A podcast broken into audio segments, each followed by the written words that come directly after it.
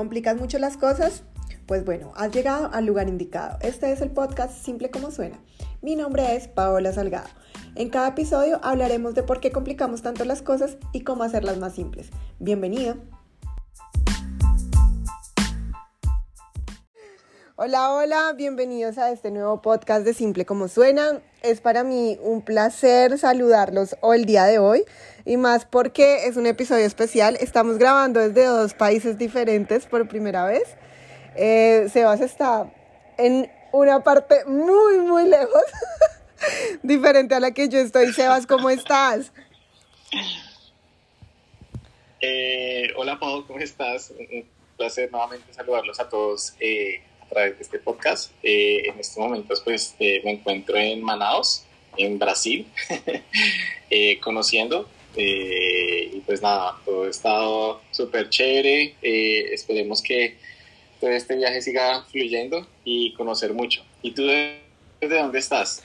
Yo los estoy saludando desde la hermosa ciudad de Las Vegas para siempre mi ciudad preferida.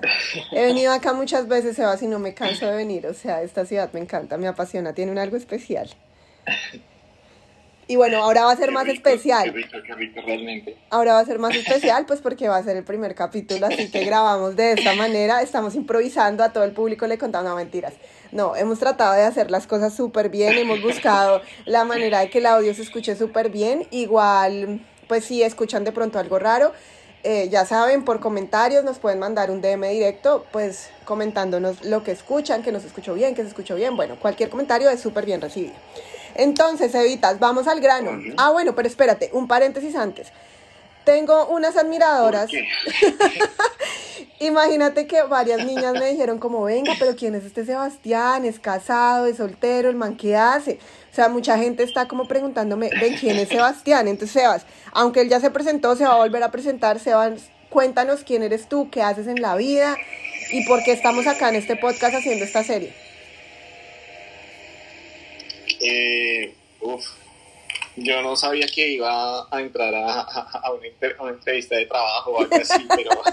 Bien, a ver si tomas el trabajo, mentira. Eh,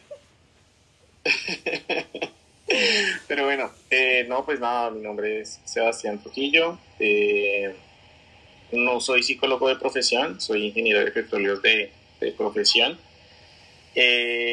bueno, contarles un poco de mí o de pronto cómo he llegado como a este o cómo hemos llegado los dos a este punto de crear este tipo como de podcast, pues realmente ha sido como más el tema de, de, que hemos presentado ciertas experiencias a raíz de estos tipos de apego y eh, compartiéndolas un día realmente compartiendo pues como varios temas con, con, con Paola, pues se, se, nos ocurrió pues traer como todo este tema, ¿no? Pues ella ya había iniciado su podcast, ya llevaba tiempito con eso, a mí me ha gustado bastante eh, llegamos como a ese tema en común y yo dije, ve, qué chévere poder traer esos temas también a, a, colación en tu podcast. Y ella me ha dicho, no, pues yo ya lo había pensado porque mm, te parece si de pronto lo hacemos los dos y pues hacemos un, un, un, podcast o como inicialmente pensamos como en un episodio, no pensamos que se agrandara tanto, pero pues bueno, eh, realmente ha sido como, como ese tema a través de, la, de, la, de las experiencias y obviamente pues también de la documentación, porque en el momento en que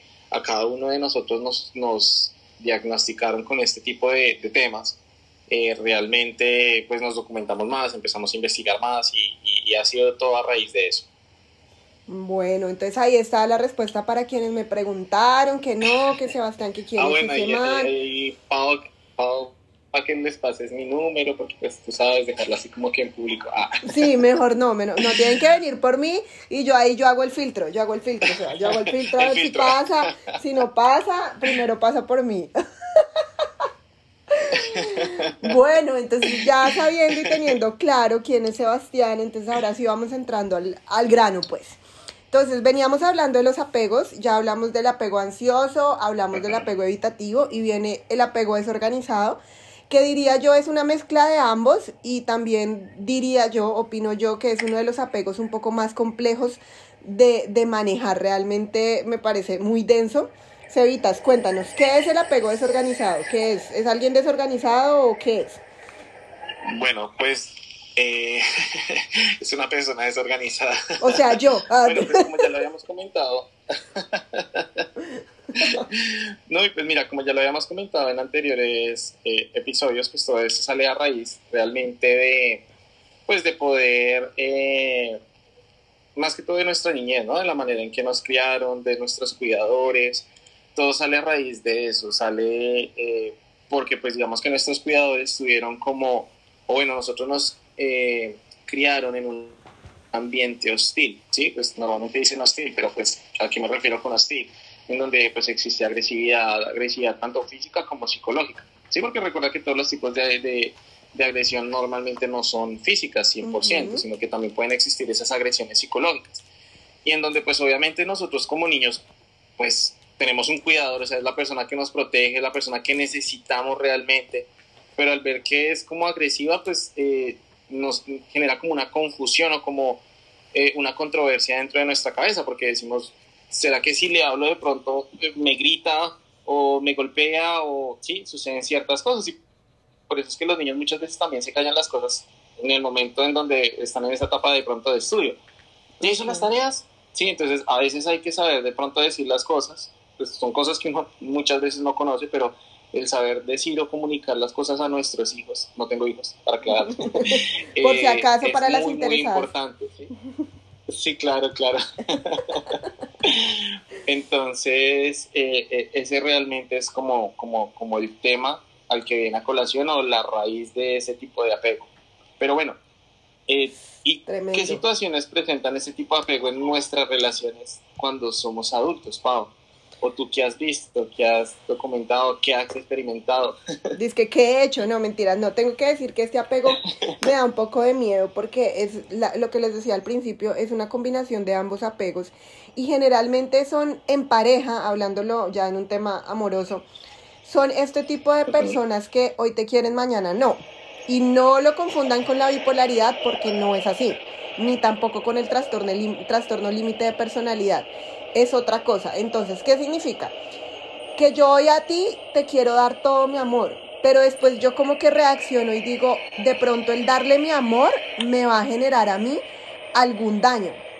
Entonces yo soy inseguro en darte mi amor, entonces mejor me voy a callar y ya no digo nada. ¿Y qué hace la otra pareja? Pues se queda como, pero ¿qué pasó acá? Si estábamos bien y de un momento a otro este man ya me dice como chao o de pronto se va o algo así. Te amo, pero no te amo. Exacto, te amo, pero de lejos, más o menos es así. Este tipo de personas aparte son súper, eh, son, son muy inseguras en cuanto a demostrar el amor también porque tienen miedo que no solo les hagan daño, sino también ellos mismos embarrarla. O sea, ellos no saben si lo que están haciendo está bien. Aparte de esto, estas personas como tienen tantas experiencias como negativas, por decirlo así, a su alrededor, pues estas personas em, suelen no, no lograr o no, o no dejar que haya mucha conexión. Entonces el vínculo amoroso para ellos es casi que nulo o es muy limitante. O sea, llegan hasta cierto punto y de ahí no siguen. Entonces para la otra pareja pues es un poco complejo porque imagínate, no puede dar todo porque pues no va a recibir todo, pero al mismo tiempo tiene que dar porque al mismo tiempo esta persona con apego desorganizado tiene que sentirse segura de que la otra persona la ama. Entonces es, es una, es una mezcla un poco, sí, de, de, pronto de altibajos, tienen muchos altibajos emocionales, se podría decir. Y aparte de esto, estas personas, como su nombre lo indica, son desorganizadas emocionalmente.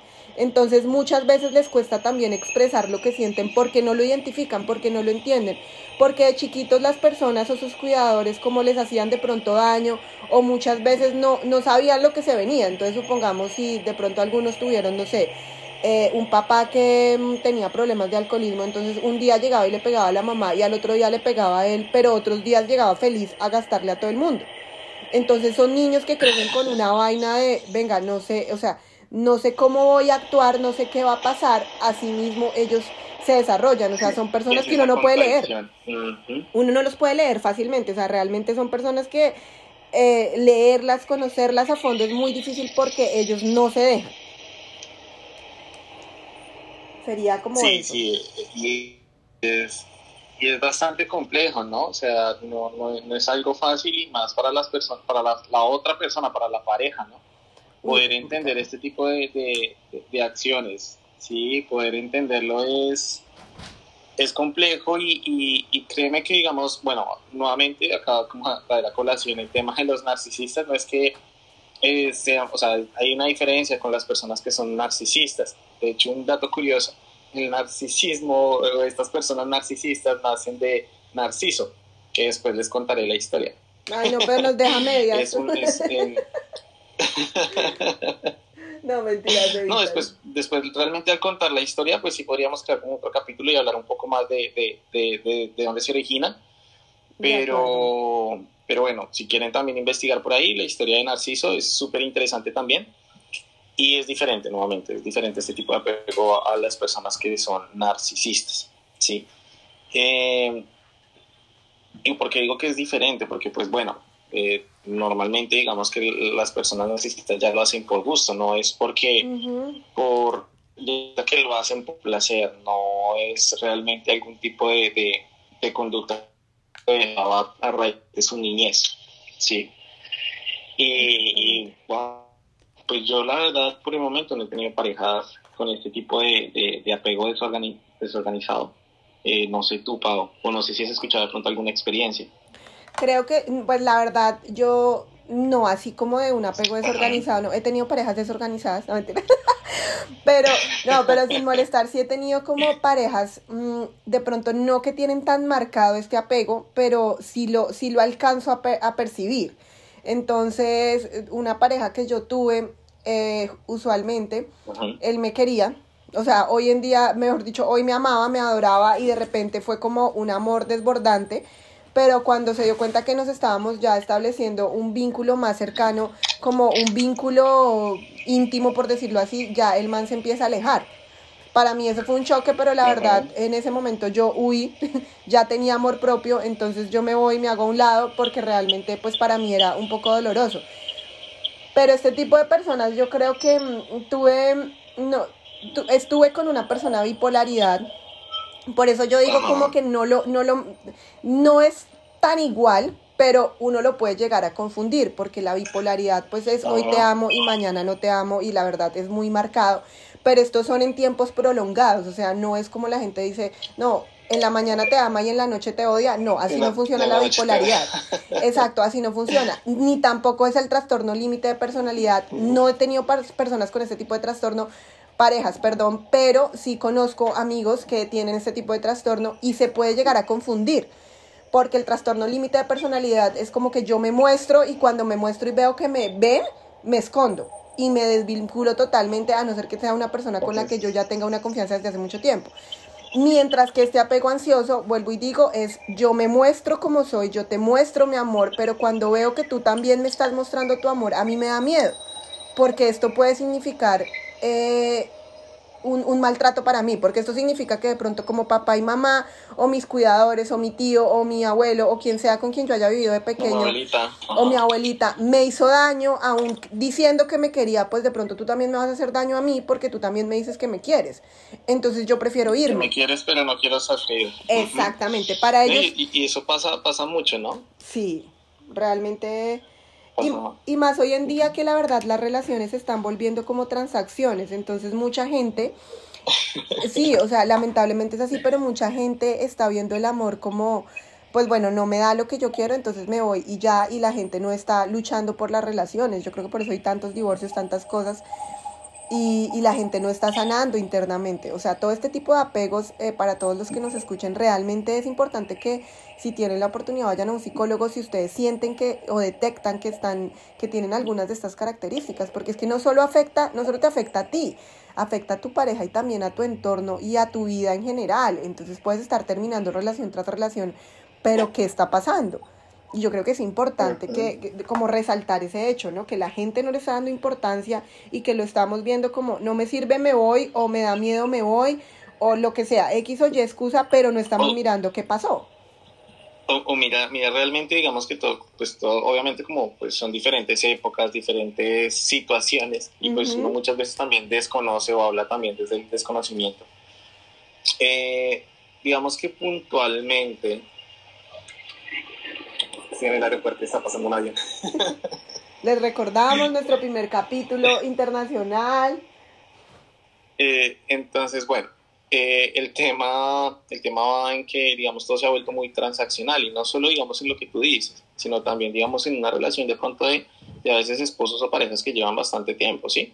Entonces se vuelve una transacción que, digamos, eh, el, obviamente los hombres, digo que el 99.9% de los hombres generalmente lo que buscan, eh, aparte, bueno, en una relación es eh, que los cuiden, que los apoyen, bueno, infinidad de cosas, pero principalmente buscan el sexo, ¿no? Entonces se vuelve una transacción, ya, ya no se vuelve realmente esa parte emocional o esa conexión entre parejas, sino una parte transaccional. Entonces, el día que yo te compro a ti, a mi esposa, y lo digo pues por el tema de los hombres, el día que yo te compro a ti eh, una cartera, eh, un, no sé, un collar, un anillo, algo que a ti te guste o que tú pues dices como, wow, me sorprendió, ahí se vuelve esa transacción. Entonces cambio yo cosas materiales por tener sexo y eso tampoco pienso yo que, que sea algo sano o una relación sana. Y creo que si hay muchos hombres aquí escuchándonos, muchas, bueno, pues de pronto las mujeres no sé si lo lleguen a, a, entender de esa manera, pero se vuelve realmente esa transacción de que entonces hoy me compró la cartera, entonces hoy tenemos sexo, o mañana, mañana que no me compró nada, pues, pues mañana no hay sexo y no sé, no, o sea, se ha perdido como realmente esa esencia de, de que el sexo sea eh, más que transaccional, algo como de, de, de, realmente una conexión entre parejas, ¿sí? Y más que eso también de pronto hablemos, bueno, digamos ya eh, eh, el tema de de que digamos cuando yo también, eh, no sé, de esas parejas tóxicas, entonces yo quiero sexo, sí, entonces yo como hombre quiero sexo y entonces solo busco a esas mujeres solo por sexo. Sí, el famoso arrocito en bajo, el famoso... El culito, el culito. no, sé si, no, sé si, se pueda por, por, por, este medio, pero, pero acá en Colombia es el culito. El culito. Entonces, eh, yo lo llamo sexo y pues la otra persona, o sea, la, la, mujer que muchas veces también pasa, o también a veces los hombres, en, poco porcentaje, pero pues también los hombres, e, es esa persona que solo quiere como recibir ese cariño y piensa que dándole sexo pues ya lo está recibiendo, pues realmente o muchas veces no es así, ¿sí? Entonces ahí también el tema de, ir a terapia, eh, crear un poco más de amor propio, yo no es que sea la persona que tenga más amor propio en este planeta, pero pues de a poco creo que lo he ido eh, construyendo y lo sigo construyendo. Yo creo ¿Listo? que yo, yo ahí le agregaría algo a lo que tú estás diciendo, Sebas, y es supongamos también qué pasa con, bueno, este tipo de apegos, este tipo de situaciones de las que hemos venido hablando en estos capítulos, es mucha gente, así como el sexo se volvió transaccional, eh, también hay parejas que se acostumbran. Entonces, yo por no quedarme solo o sola, entonces yo me sigo aguantando cosas de mi pareja. Entonces, hablemoslo con cualquier apego. Puede ser el apego ansioso, el evitativo o el desorganizado. Yo decido quedarme ahí. Yo decido quedarme ahí, aunque yo sé que a mí me está haciendo daño y generalmente cuando eso... Y generalmente, bueno, hay que aclarar que cuando esto pasa, pues claramente la otra persona también está sufriendo algún tipo de apego. Pero si yo lo estoy identificando en mi pareja y decido quedarme ahí, a pesar de que yo soy consciente del daño que me está haciendo, pues yo también estoy como o sea, estoy generando... Sí, la estoy embarrando. Sí, y yo creo que hay uno que hay que ser consciente. Ahora, supongamos, hoy en día vemos todo este tema de la sexualidad, entonces, eh, no, yo no quiero tener novio, eh, no sé, la, ¿cómo es que se llama? Pansexual, mejor dicho, todos los sexuales. Yo, ya ni sé todos los términos que hay. Y es respetable, y es respetable si de pronto tú dices, no, yo solo me quiero acostar con una vieja o con un man por X o Y, porque en estos momentos no quiero tener relación, porque en estos momentos estoy sanando. Y creo que eso es también admirable en cuanto a qué, en cuanto a, a lo que llamamos hoy en día la responsabilidad afectiva, pero una responsabilidad afectiva con responsabilidad, valga la redundancia. O sea, yo soy consciente de que yo voy a estar contigo, me, vamos a tener de pronto solo sexo, pero ya, de ahí no va a pasar porque yo en estos momentos no estoy para una relación. Y mujer u, u hombre que nos están escuchando, si les dicen eso, créanles, créanles porque nada va a cambiar. O sea, si una persona les está diciendo a ustedes, no estoy preparada para una relación, y usted tiene que ser consciente de que solo va a ser la acostada y si acaso la runchada y ya. Porque si usted se ilusiona, pierde, porque la otra persona está siendo responsable y le está diciendo, no, yo ahorita, por X o Y, puede que no sea usted, puede que no quiere nada con nadie, puede que acabe de salir de una relación, puede que haya, pueden haber tantos factores para que una persona decida no tener una relación, que no hay que indagar, de eso sí podríamos hacer hasta 20 capítulos, pero es una responsabilidad afectiva que nosotros como como el otro individuo metido en esa transacción, por decirlo así, tenemos que respetar y entender porque es muy difícil. Ahora, yo confieso que a mí me cuesta un montón. Yo no sirvo para eso. Yo, la verdad, lo confieso aquí ante la audiencia. Yo no sirvo para eso. Me cuesta, me cuesta. Yo me embalo súper rápido. Yo no sirvo para eso. Pero hay gente que sí y es súper respetable. Sí, aunque digamos que yo, yo, yo pongo como un punto a, a, resaltar también y es el tema de que, eh, pues, bueno, digamos que normalmente eh, los hombres hoy en día eh, se ilusionan un poco más rápido, sí, no digo que todos, obviamente pues ahí como cada, cada persona, no es que uno se ilusione también con cualquier mujer, no, o sea, se ilusiona preciso con una. Con la que no es. Con la, con la que no es.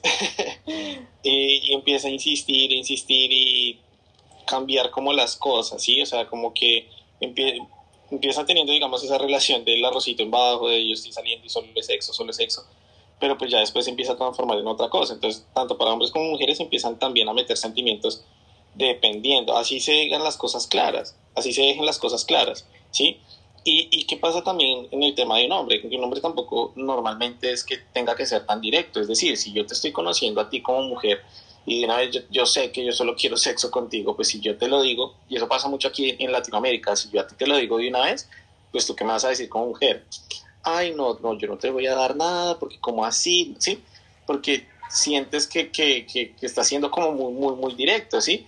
Entonces, ahí también, o sea, va a llegar el punto en donde obviamente el hombre tiene que ser claro y tiene que decir, bueno, yo solo te quiero para sexo, o tú qué quieres, ¿sí? Normalmente Normalmente eh, eso se debe hacer, pienso yo, que en una primera cita, máximo una segunda cita, para tener esa claridad, de esas expectativas, entre comillas, de, de, pareja o de relación, ¿sí? Porque por relación no solo se habla de una relación amorosa, sino una relación como personas.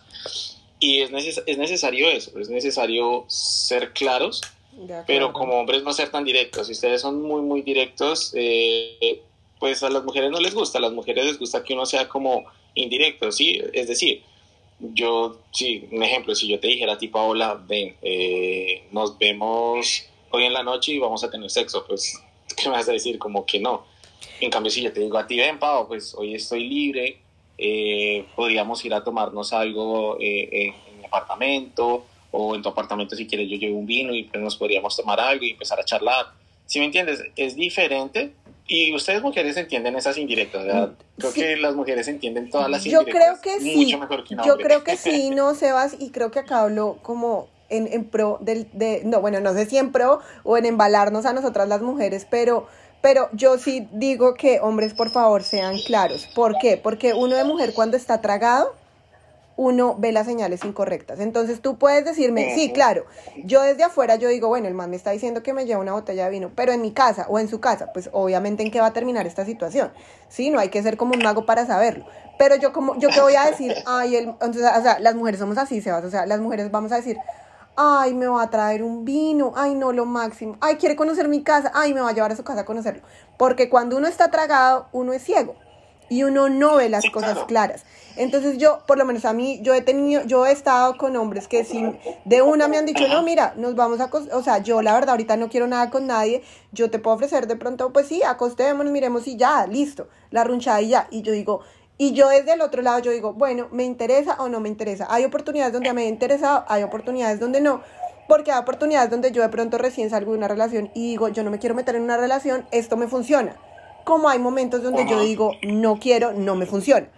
Pero yo ya soy clara en lo que me estoy metiendo. Pero entonces, creo que para las mujeres, la verdad, muchachos, chicos. Yo, por eso lo digo, o sea, normalmente, ¿qué pasa? Que pues uno como hombre, lo que te digo, créeme, si todos los hombres intentaran decirle a una mujer, en una, ni siquiera en una primera cita, en un primer chat, sí, ven, yo solo quiero tener sexo contigo, créeme que ninguna, o sea, estoy más que seguro, en un 99.99% seguro de que te van a decir que no. ¿sí? Entonces, o sea, yo por eso te digo, digamos, en el momento en donde ya hay una cita, una primera cita o máximo una segunda cita, pues es bueno ser claro con la intención que quiere la otra persona. Mira, pues ya realmente eh, me gustaría pues tener solo sexo o buscar de pronto la manera de decirlo de, de, de otra manera. Si la otra persona está buscando una relación, pues listo, muy chévere, te conocí, muy chévere, pero hasta ahí, ¿sí? Y ese es el problema, o sea, yo estoy diciendo realmente que el problema de los hombres es eso. El problema de los hombres es que eh, más que ser claros, porque pues cada quien sabe sus intenciones, es que por buscar realmente acostarse con, con, con esa mujer, empiezan a hacer otro tipo de cosas, empiezan a actuar de otra manera. Que confunden, confunden, muchachos.